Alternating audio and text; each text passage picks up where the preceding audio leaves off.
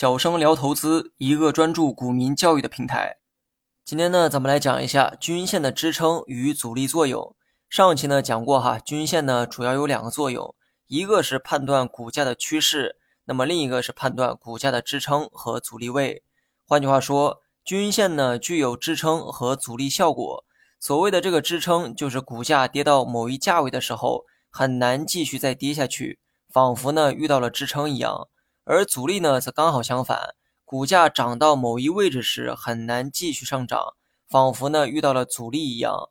而均线有时候啊，会起到支撑位和阻力位的作用，但这个均线的数量呢有很多，比如说五日均线、十日均线、二十日均线、三十日均线等等等等。你呢可能会好奇，到底哪些均线有着支撑或阻力效果呢？答案是，任何一条均线都有这两种效果。我们呢，先来谈一谈为何均线会有如此功效。我们呢，先用五日均线举例说明。五日均线统计的是股价最近五天的均价变化。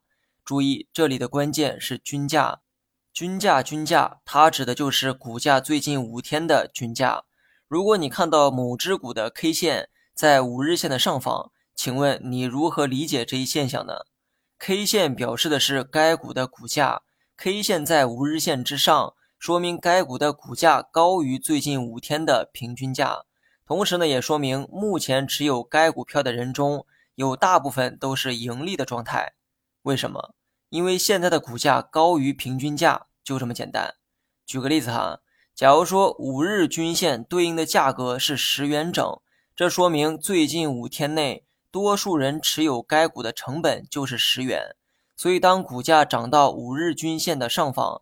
也说明股价涨到了十元的上方，因为多数人的成本啊就是十元，所以当股价涨到十元以上的时候，多数人自然就处在盈利的一个状态。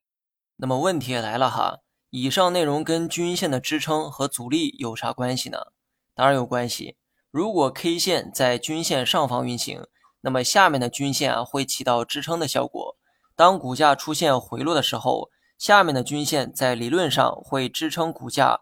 并阻止其继续下跌，而这背后的原理呢，就是因为人们的成本啊发生了变化。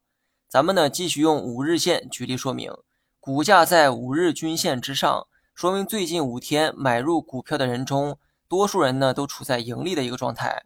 可如果后期股价出现回落，从高点回落到五日均线时，意味着股价也回落到了人们的成本线附近。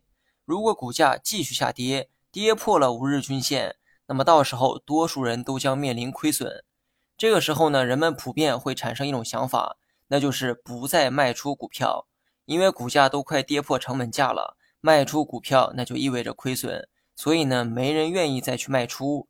假如此时的买方数量固定，但因为卖方数量的变少，变相增加了买方的力量，买方多于卖方，下跌的股票自然就会遇到支撑，出现止跌反弹。其实呢，上面的例子啊，体现的正是人性。你可以将自己设身处地的想象一下，假设你以十元的价格买入了一只股票，当股价涨到十一元时，你可能会卖掉它。但当股价冲高回落，再次回落到十元的价格时，你呢，很可能就不想卖了。而这就是人性。今天我们从市场心理层面解释了均线的支撑效果，至于这个阻力效果啊，只需要反向理解即可。因为这个篇幅的原因呢，我就不单独讲解了哈。相信大家呢有足够的变通能力去理解阻力位。